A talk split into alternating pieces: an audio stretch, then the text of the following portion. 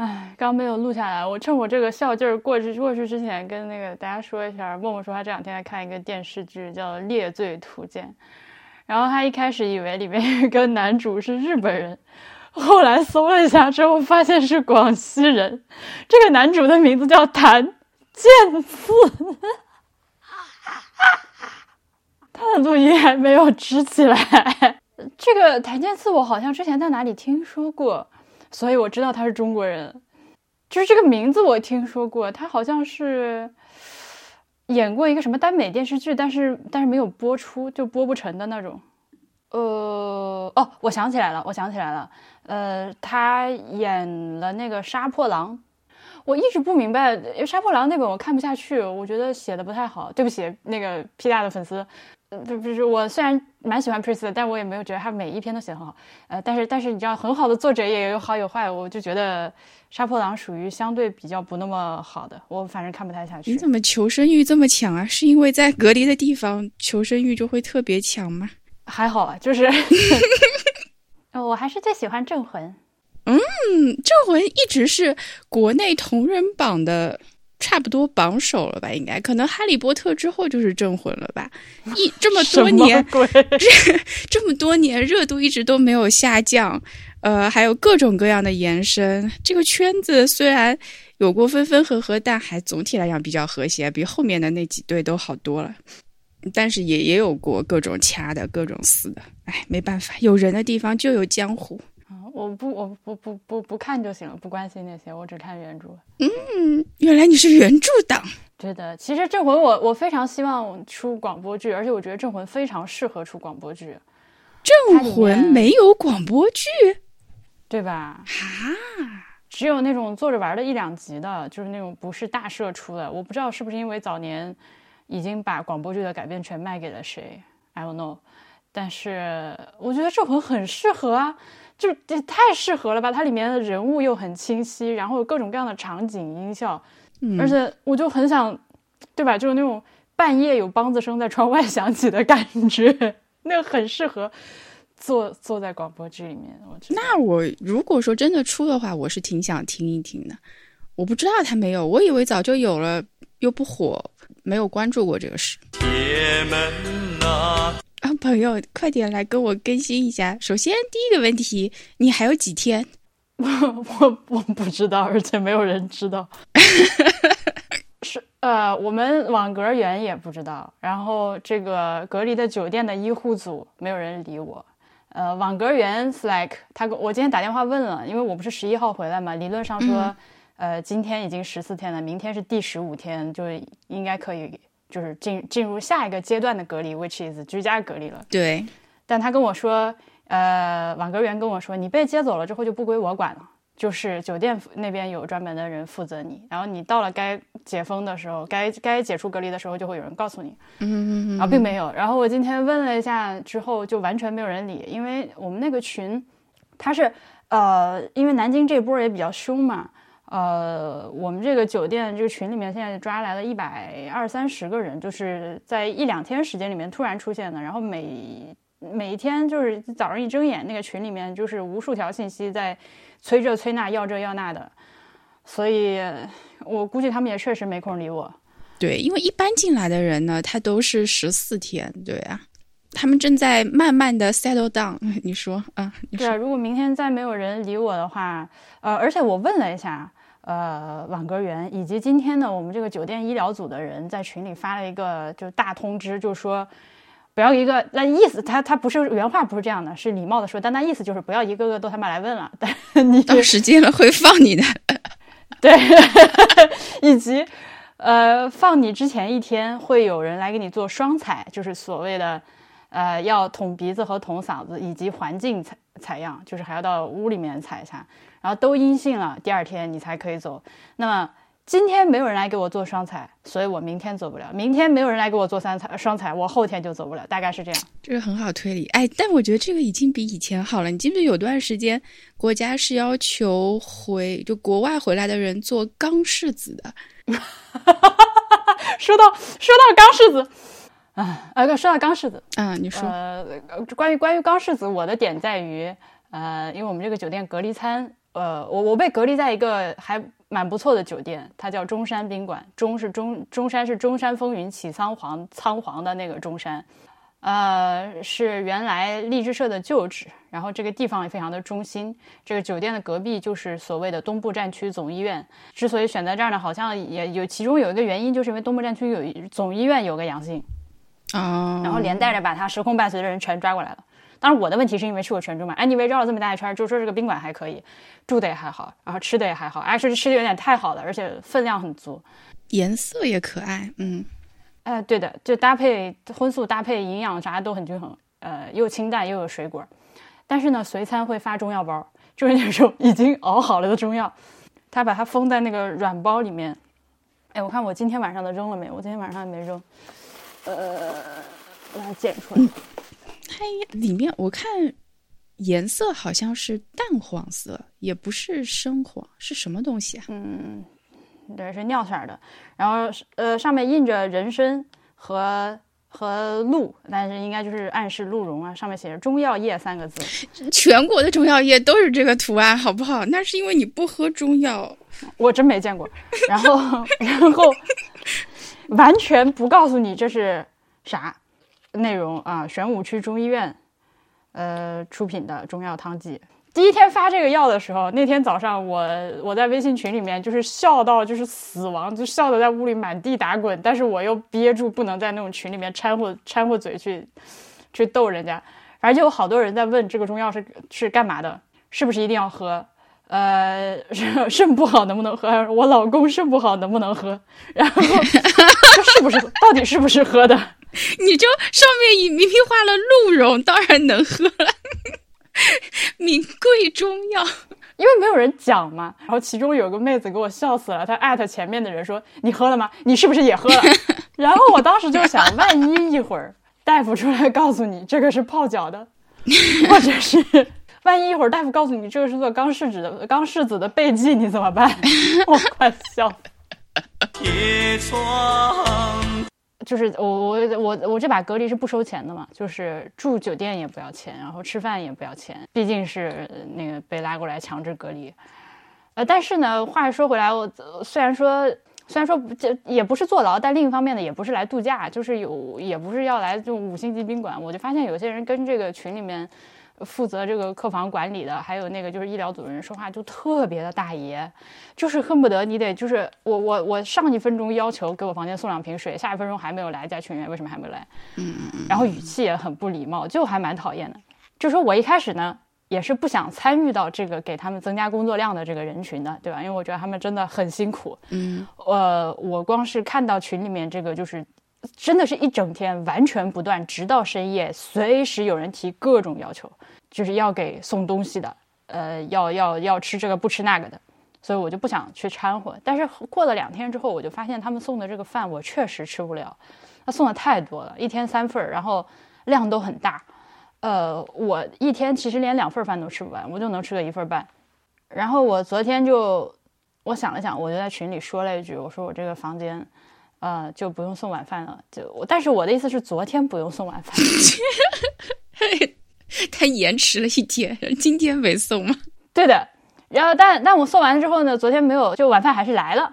然后今天呢，他没有晚饭。哇！我为什么要自找不痛快？就是我本来是本着想要解、想要、想要那个不要浪费粮食的精神，结果造成了很多麻烦。我看别人也有类似的，就是有些人一开始是要求吃面条，不想吃米饭，结果呢，给他送来的饭里面。呃，除了面条之外，还有一份米饭。然后他又一次一次的在群里面说：“我只要面条，不要米饭，谢谢，给你们添麻烦。”他倒是态度是很好的。那我觉得每个人的出发点其实也是好的，但是他顾不过来了，就是这个需求，每个人呢都太细致了。是的，我一开始的时候还觉得很好笑，因为就这有些人在说的话就真的很搞笑。我觉得他他故意在搞笑，不是让每天测两次体温嘛？发要测体温发到群里面，体温接龙。然后有个大哥说。我的体温计好像落在前台了，但是我的体温正常。他自我感觉，对我，所以我一开始觉得非常的好笑，因为我确实是很少加入这种，呃，一下子一百多个人，然后呃，年龄跨度也非常大的陌生人的群，然后你就发现每个人的反应都很不一样，有有有很讲理、很礼貌的、很体贴的，但也有就是那种不把人当人使唤的那种都有。嗯嗯，对对。所以我一我一开始就是把它作为一个人间观察很快乐，但我后来发现就还挺难过的，因为直到就是比如说要量体温的时候，呃，有好几个呃，一看就是上了年纪的，就是他他不会把。呃，不会改自己的群名称，就手机也用不太溜，就只能在大群里面发语音了。嗯，呃，说什么我烧水壶坏了，给他送了两个烧水壶，都是坏的。后来发现他没有按开关，按一下电饭煲 电键这种事情，有的时候真的很难解释。但是那这个奶奶年纪也是有点大呀。呃，这是个大爷，呃，奶奶是奶奶是就是一遍遍的要求不就有糖尿病不能吃那个精米精面，想对想要需求想要要需求一份那个糖尿病餐，他又努力的在手写字，嗯，因为他不会打字，他他写的那个字你一看就知道是手写的，嗯，因为他甚至写出了二简字，对，然后什么字母啊，尤其是涉及到字母和数字和标点的时候都写不清楚。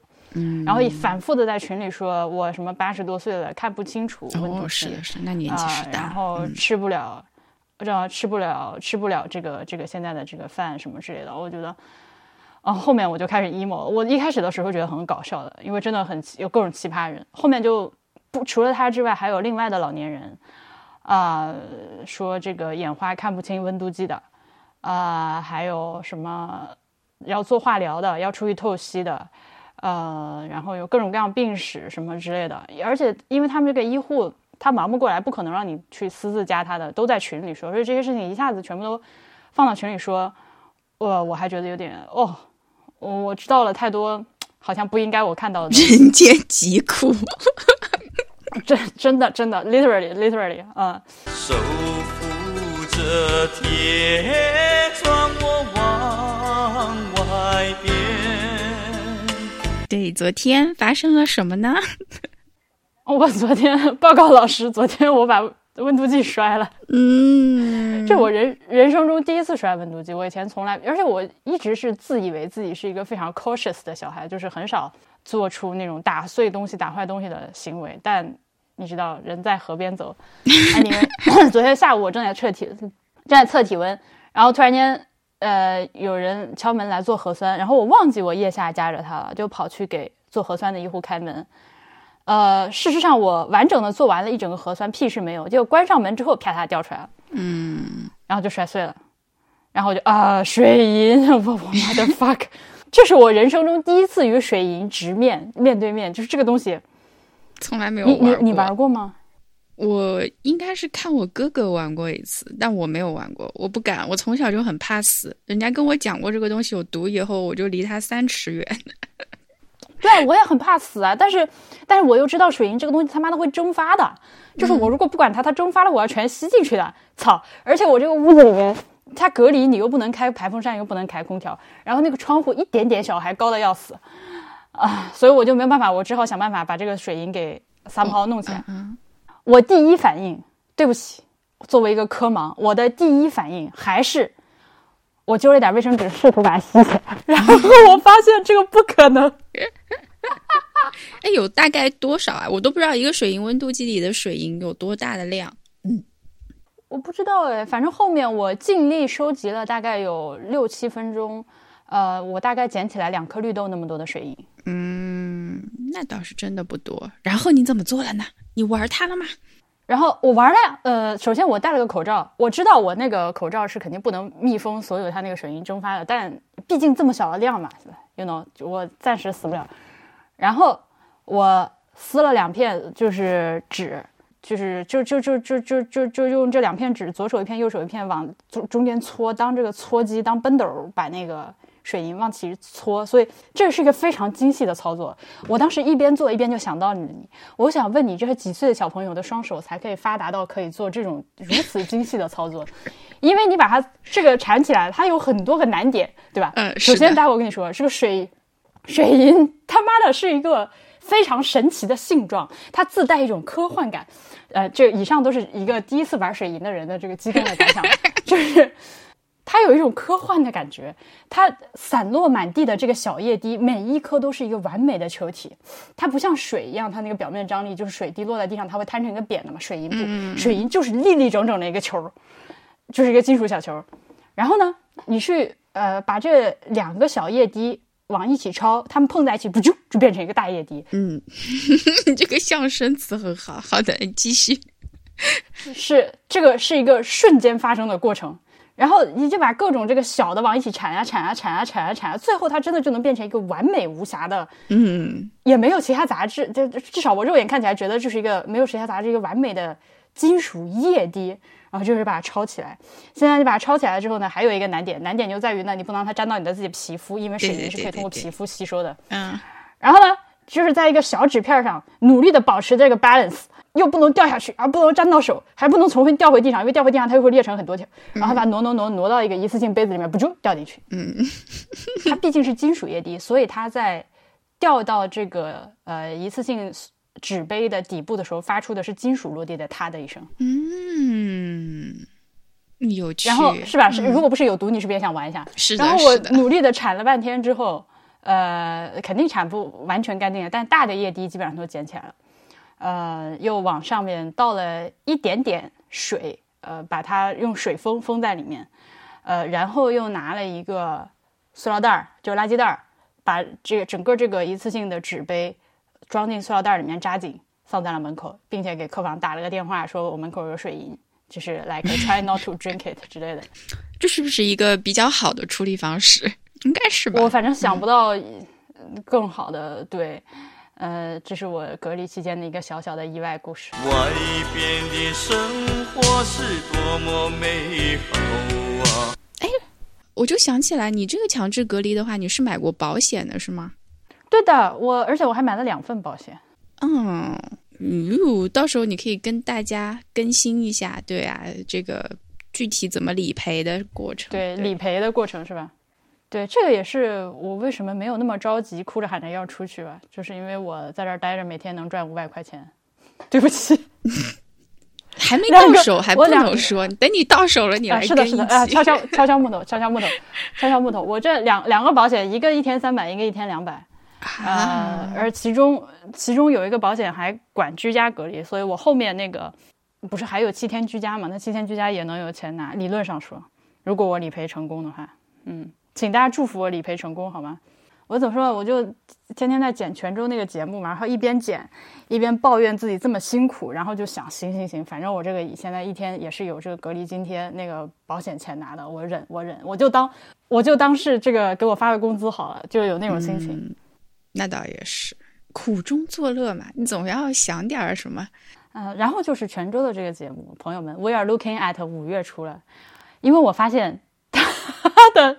工作强度实在是太大了，什么？我还以为我马上就能听到呢。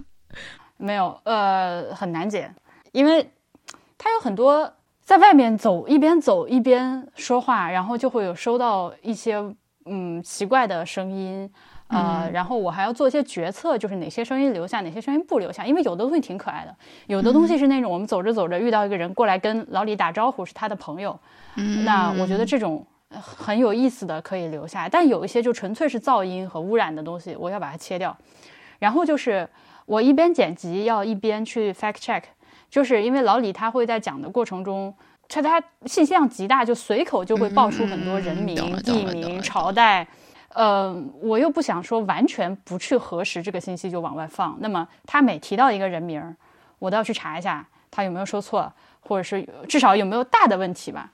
嗯嗯嗯，对，就是都要查一下，呃，然后呢，我觉得还需要配一些，就是这个文案里面可能需要配一些地图，嗯，这个是我剪着剪着发现产生的一些新的工作量。比如说，我们每期节目一开头的时候，我都会告诉听众朋友，呃，你要先跟我们一起来到某个具体的地点，然后你再点开这个节目开始听，不然你就丢了，你不知道我们在哪儿。那。你这个收费再考虑考虑啊，我觉得你定价有点低啊。如果是按你现在这个工作量来说的话，呃，超出了我本来设想的这个节目，就是那种像快剪一样剪完了马上就放出来的这样的一个感觉了。他的工作量那么大，你要么请个助手来做，你要不然你如果真的是你一个人做的话，你得考虑这个价格再提一提。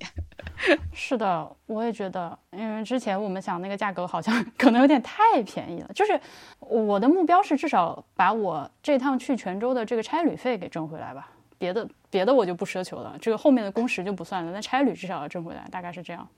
干脆就 一次性定的高一点吧，只要有一个人买就能赚回来的那种，不就很好吗？一定会有这个人呐。不是就赚回来了吗？一步到位，笑死！哎，我们这个定价策略怎么从那个极端到了另一个极端？对啊，这个他也许有一个什么特别版，就只为他定制的特别版，这不是很荣耀吗？全世界只有他一个人有的版本，就是比如给艾总特别版是吧？然后每一句话就是：哎，艾总您请往这边看，哎，艾总您往那，对呀。艾总，接下来我们即将走出，可以，可以，这是专属于他的节目。隔日重返我的家园。呃，它的题目是如何使用水浴法热饭。嗯，为什么有这个课题呢？开题的原因是，嗯，呃，我们住在一个隔离酒店里面，呃，天气比较冷的情况下，呃，这个送餐的。到了饭点呢，这个服务人员他送餐，他一下子是所有的餐都领过来，然后挨个楼层去发，很有可能送到你这里呢，饭就已经凉了。为是这个事情已经发生在我身上好几次。那么我一开始的这个酒店房间里面也不可能有微波炉，那么我一开始就只能吃凉的饭，吃完了之后不太舒服。同时我看到呢群里面也有不少人在抱怨说饭送到都凉了，吃着很不很不舒服之类之类的。啊，然后呢，我就看到有博物志群里面有人提到水域法这个搞法，但是他没有展开。然后我就想，这个东西，妈的，我可以试一下。然后我就进行了一系列的尝试和探索，呃，开发出了一个目前我认为比较完美的水域法的操作方式。就先说一下怎么弄的哈，朋友们。呃，酒店房间里面水就是烧水热水壶总是有的。然后呢，我们收到这个饭盒的时候，呃，至少我的饭盒是这样，它是一个像笔记本电脑这么大的一个平板的一个多格的饭盒，每个格里面都是菜。然后此外呢，还有一个常规的长方形打包盒，里面是米饭盒。呃，那么我的做法是，我把那个常规的长方形饭盒里面的米饭先抠出来三分之二，因为我实际的一顿饭饭量只能吃三分之一盒。呃，抠出来之后，把这个菜剪一些。和米饭放到一起，封进一个盒子里。这样的话，这个盒子它是比较容易做水浴法的。否则，你一个笔记本电脑那么大的一个大平板是很难进行水浴法的操作的。嗯，好，这是这是前置的操作之一。前置操作之二呢，就是在你在干这件事情的时候，先把水烧上，对吧？第一步或者应该说，先把水烧上。统筹安排时间，这是小的时候最容易做的题目。好，继续。哎，对的。然后把这个饭和菜集中到一个 compact 的盒子里面之后，你要防止在这个水域操作过程中，里面汤渗出来或者有水有开水渗进去。这个时候呢，要拿一个呃垃圾袋或者塑料袋，把你的饭盒呃装进去，然后排出空气包紧。为什么呢？这个显也显而易见，你当然要尽量的使这个热水能够充分的这个包裹在你的饭盒外面，所以一定要把这个包塑料袋紧紧的 排出空气之后包紧。好，报警好了之后呢，一开始的操作是这样的。当时的想法是呀，直接把这个开水倒在我的这个洗脸池的面盆里面，然后把这个饭盒放进去，不就完了嘛，对吧？对。然后还有一个改进的操作，就是我用我的洗脸毛巾包在了这个塑料袋外面。我之所以这么操作，我的想法是，如果我只是把这个饭盒泡在热水里面的话，首先它会浮上来。然后就是呢，它只有下面会加热，它上面热不到。那么如果我把它用一个棉布的毛巾缠好了之后，我就可以用这个开水去浇这个上面，就保证它四面八方都是烫的。嗯，你觉得合理吗？我自己觉得蛮合理。我觉得可以尝试。然后呢？然后呢？我就发现我的洗脸盆漏水。我开水倒进去之后，它就流走了。啊，然后我就呃又又生一计，就是送餐来不都装塑料袋里面？那个塑料袋又大又结实，然后我就套了两个塑料袋，套双层，把饭盒放进去，然后开水倒塑料袋里，嗯，对吧？然后呢，还有一个改进的措施，哎，我是不是太废话？就是是这样的，如果你把这个两个塑料袋装着的开水里面泡着饭盒，直接放进自己的面盆里面，它不就摊成一个水就摊成一个薄饼子了吗？嗯，对，最好的效果，我们水浴法最好的效果，我们水浴法这个怎么就能变成水浴法代言人了？你要干嘛？最好的效果一定是要把你的想要加热的食材彻底的、全面的浸泡在开水这个或者是一定温度的热水中间，保持一定时间了。那么这个时候呢，呃，我的做法就是把这个袋子先把口扎上了之后，我找了根绳，which 就是我的那个望远镜的背带，我把它拆了下来，一边拴在这个塑料袋的把手上，另一边挂在了旁边有个钩子上，然后把这个袋子提起来。提起来之后呢，哎，这个水的深度就到位了，就是它。嗯，真的是啊，人类的想象力和推理能力能够让人类走多远呢？这是水浴法的工程过程。呃，经过我的实际操作呢，热一个就是那种五百毫升的呃长方体的，就大家最常见的那种扁扁的那个呃打包盒的那么一盒连饭带菜，我需要烧两升水，然后等待的时间大约是十五分钟。最后出来的效果非常好，这个饭是热乎乎的，是我这近期这几天吃到最热乎的饭。人生最大的痛苦，哦，我都忘了跟大家说，我被抓过来的不是抓过来去，我被那个车请转运车转运过来的时候，呃，因为车上不止我一个人，他车上还有另外几个几个人，呃，那个旅程也挺有意思的，跟我一同上车的另外一个大哥，然后那大哥呃一上车就开始找我攀谈了。他就想问我是什么情况，为什么被抓，关几天之类的。然后他就跟我说，啊，他是因为到了这个东部战区总医院，跟那个呃确诊的人有时空伴随，然后他就红码了。然后我就，哦，这是我人生中第一次见到红码。然后我就问他，你能不能把红码借我参观一下？此处插入一段当时的录音。我还没见过红码，那红码能借我参观一下吗？红码。那那你你现在是红码吗？我绿的呀。绿的怎么要要隔离了？那我去过高风险地区。哦，对。但是我真的，这我已经回来很久了，我已经连做好多次核酸都没事，但还是要被抓走。关键是你要红码了才隔离呀。那不是的呀，我就是绿码被隔离。这个我也我也，我今天下午看看，下午我去核酸检测，到那个橘子橘子酒店。嗯。也是那个的。我靠，这画面太惊悚了！我操，从来没有见过红马，太吓人了。对啊，我今天下午到橘子酒店去也是黄马的，就晚上了，他那边打电话来，他说你看一下，可能可能变红马了，我不相信了。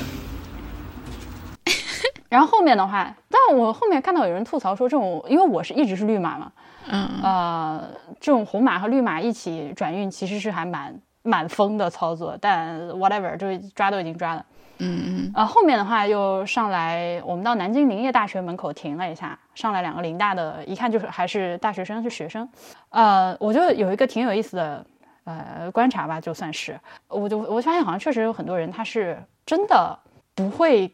跟人礼貌的开展一段对话，就是那大哥他想跟我说话的时候也是，就是没有任何的开头，嗯，就是直接开始跟我说话。OK，直接进入正题，开门见山。对，也没有任何的打招呼，也没有拍一拍之类的这种动作，反正他就坐我背后，然后就开始对我说话了啊！我还问他，我说您是跟我说话吗？当然我知道他是在跟我说话，但我就想犯个贱，我说您是跟我说话吗？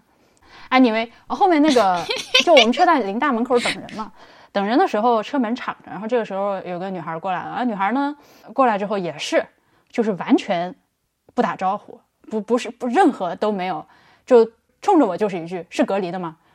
然后我就看我就看他半秒钟，我说您好，是的。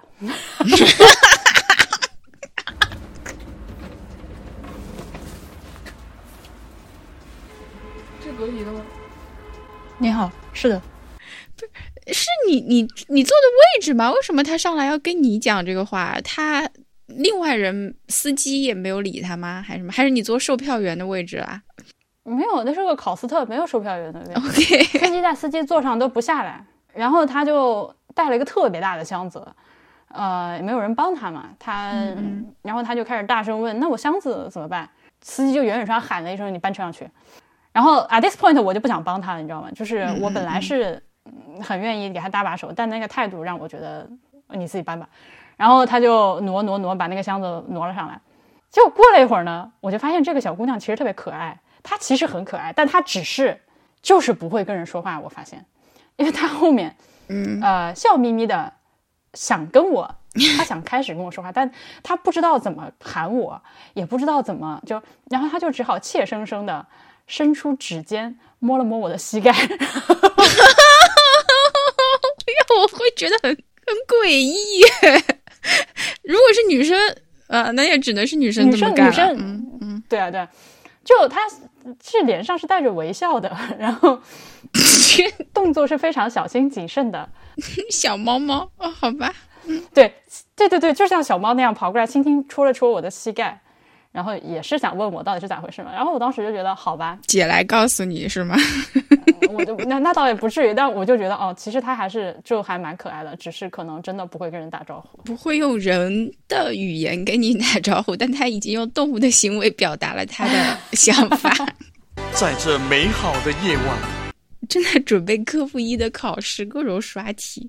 我发现他这一套模拟题有一个叫分析的，就如果说你答错了，你可以去看他的分析，他就会给你写嘛。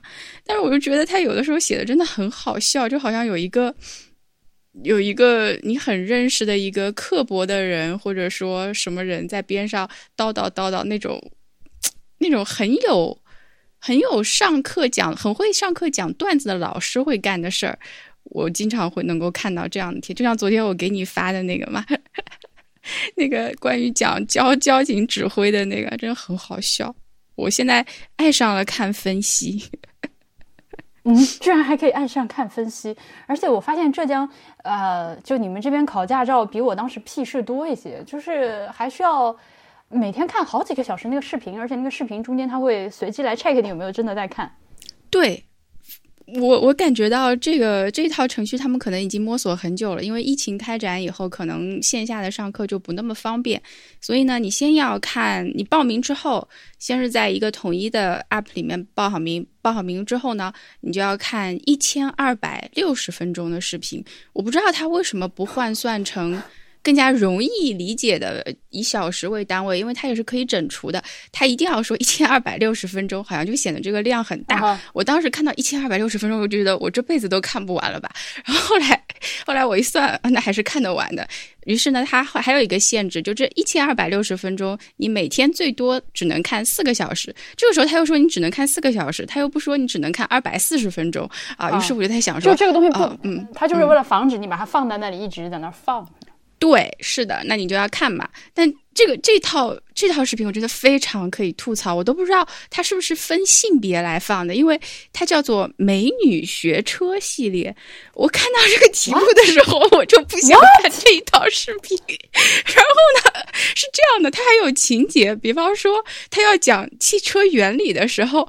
呃，下面全部都是女生就算了。首先，她从一个闹钟开始，这个女生早上起来迟到了，还匆匆忙忙的按下这个闹铃，赶到这个教室里面去。好，教室里面已经坐了五个女生了，她就坐在当中的 C 位。于是她坐下来，这个老师呢也是一个女老师，就开始跟她讲说：“哎呀，你看你不能迟到啊，因为你迟到会错过很重要的信息。”然后她就开始介绍这个汽车的构成，有发动机啊，有变速器啊，有底座啊，啊，有底盘呢、我就想说，哦，这个视频拍的太妙了，从头到尾就都是这这是女生都是在女生在讲解，我不知道她是为了突出，就她她是为什么呢？难道看视频的都是女生吗？还是说他是根据报名时候性别来分配的呢？那是不可能的，那就是他就默认大家都是女生吗？不不知道，我觉得不管是哪一样，好像都不太合适。对呀、呃当然我就放在那边，我也没有看，因为我主要在刷题。但是我就需要二十分钟的时候，它会跳出来一个验证码，你需要验证一下，然后才能继续的计时。这个计时是算的，到了每天四个小时以后，他会告诉你说，你今天不能再看啦，去做别的事情吧，因为今天已经看到底了。于是我就去做别的事情。我好不容易把这个视频的。解决以后，它还有一个安全教育警示平台，你又要去看那些血淋淋的车祸。好，然后我就去看，看了之后呢，这次就更先进了，它不是跳出这种，嗯，跳出一个验证码让你去点啊什么的，它这次呢是会突然跳出一个人脸识别，就是它会要拍照，嗯然后还要看你这个人脸的比对。要人脸信息比对成功以后，它才会继续播放这个视频。我算了一下，大概五分钟它就会跳出来一次，就是说啊，现在要开始准备拍照，你要准备好，然后去一个光线什么很好的地方。啊，于是我觉得这一套真的很繁琐。然后这个视频看完以后呢，它有它有它有一个测试，你一定要通过那个测试。测试完之后呢，还有一个模拟考，你也要通过那模拟考。全部都通过以后，你才可以报名去科目一的考试。好复杂哦。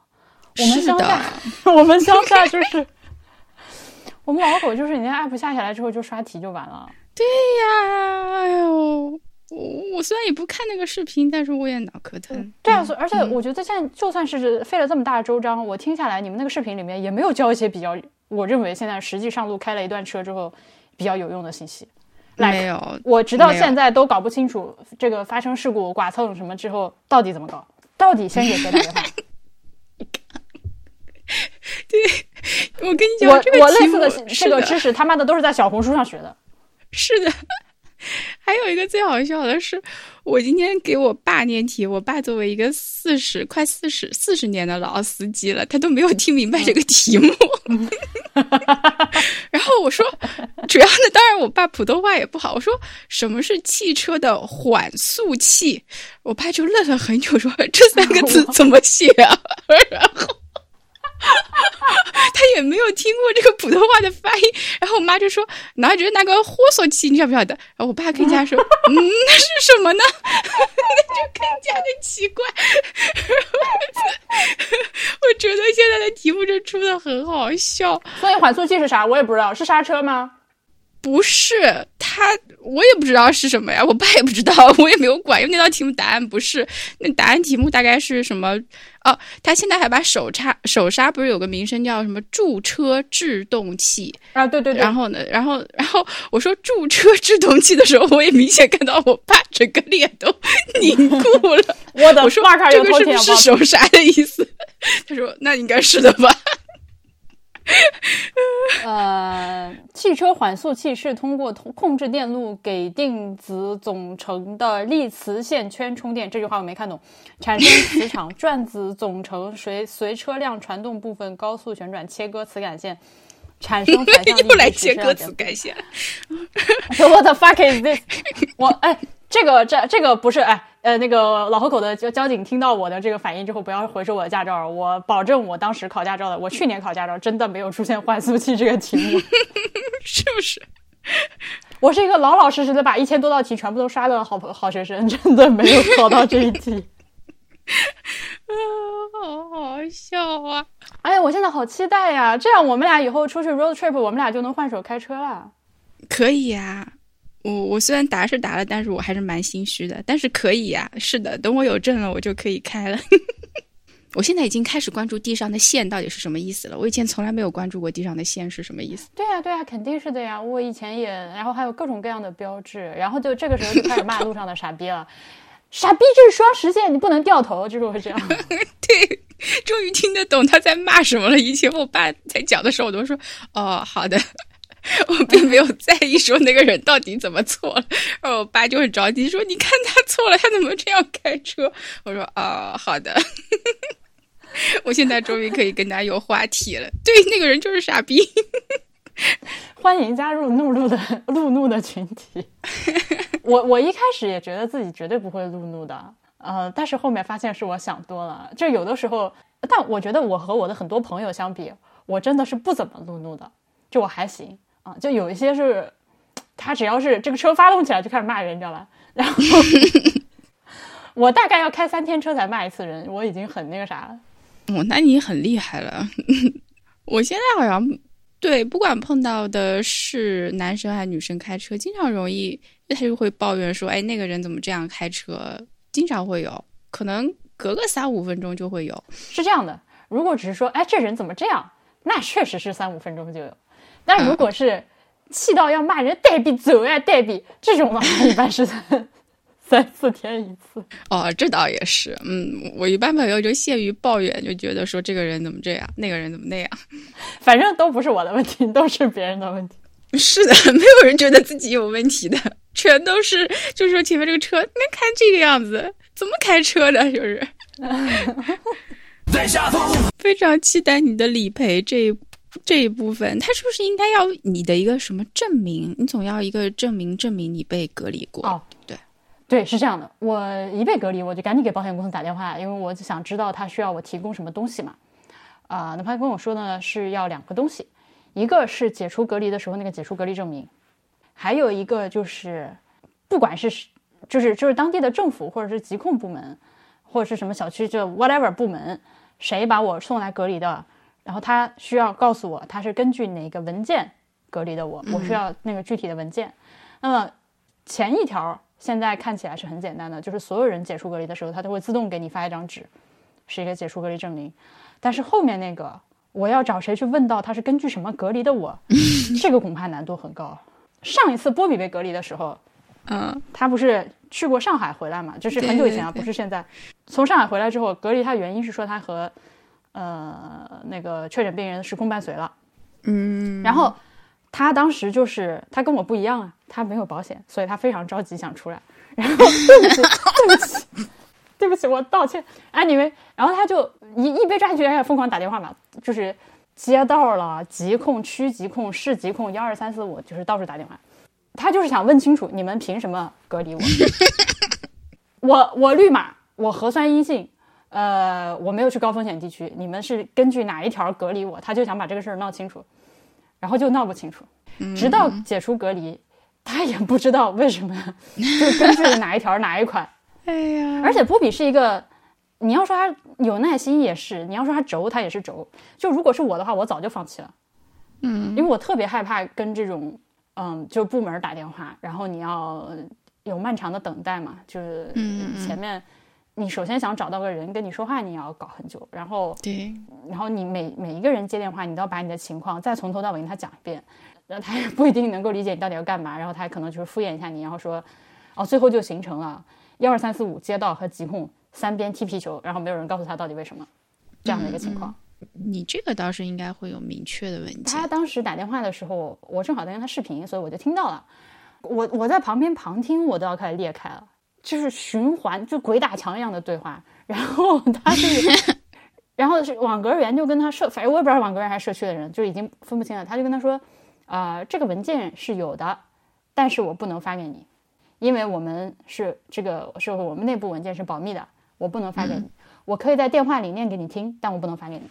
嗯，这是这最后是他得到的最好的回答。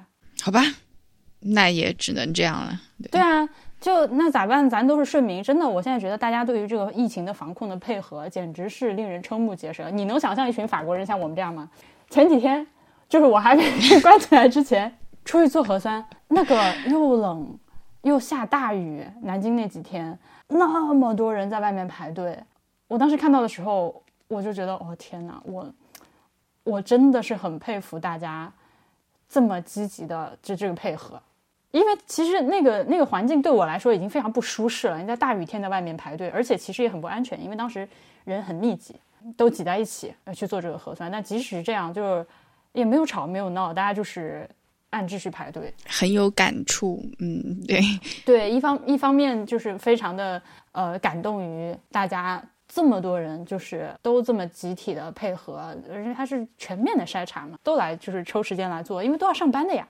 对对对，啊，做这个核酸，呃同时呢又觉得哦，我们的管理是不是还可以再有一些改进？因为不然的话，所谓的你要配得上这么好的、这么优秀的人民，对吧？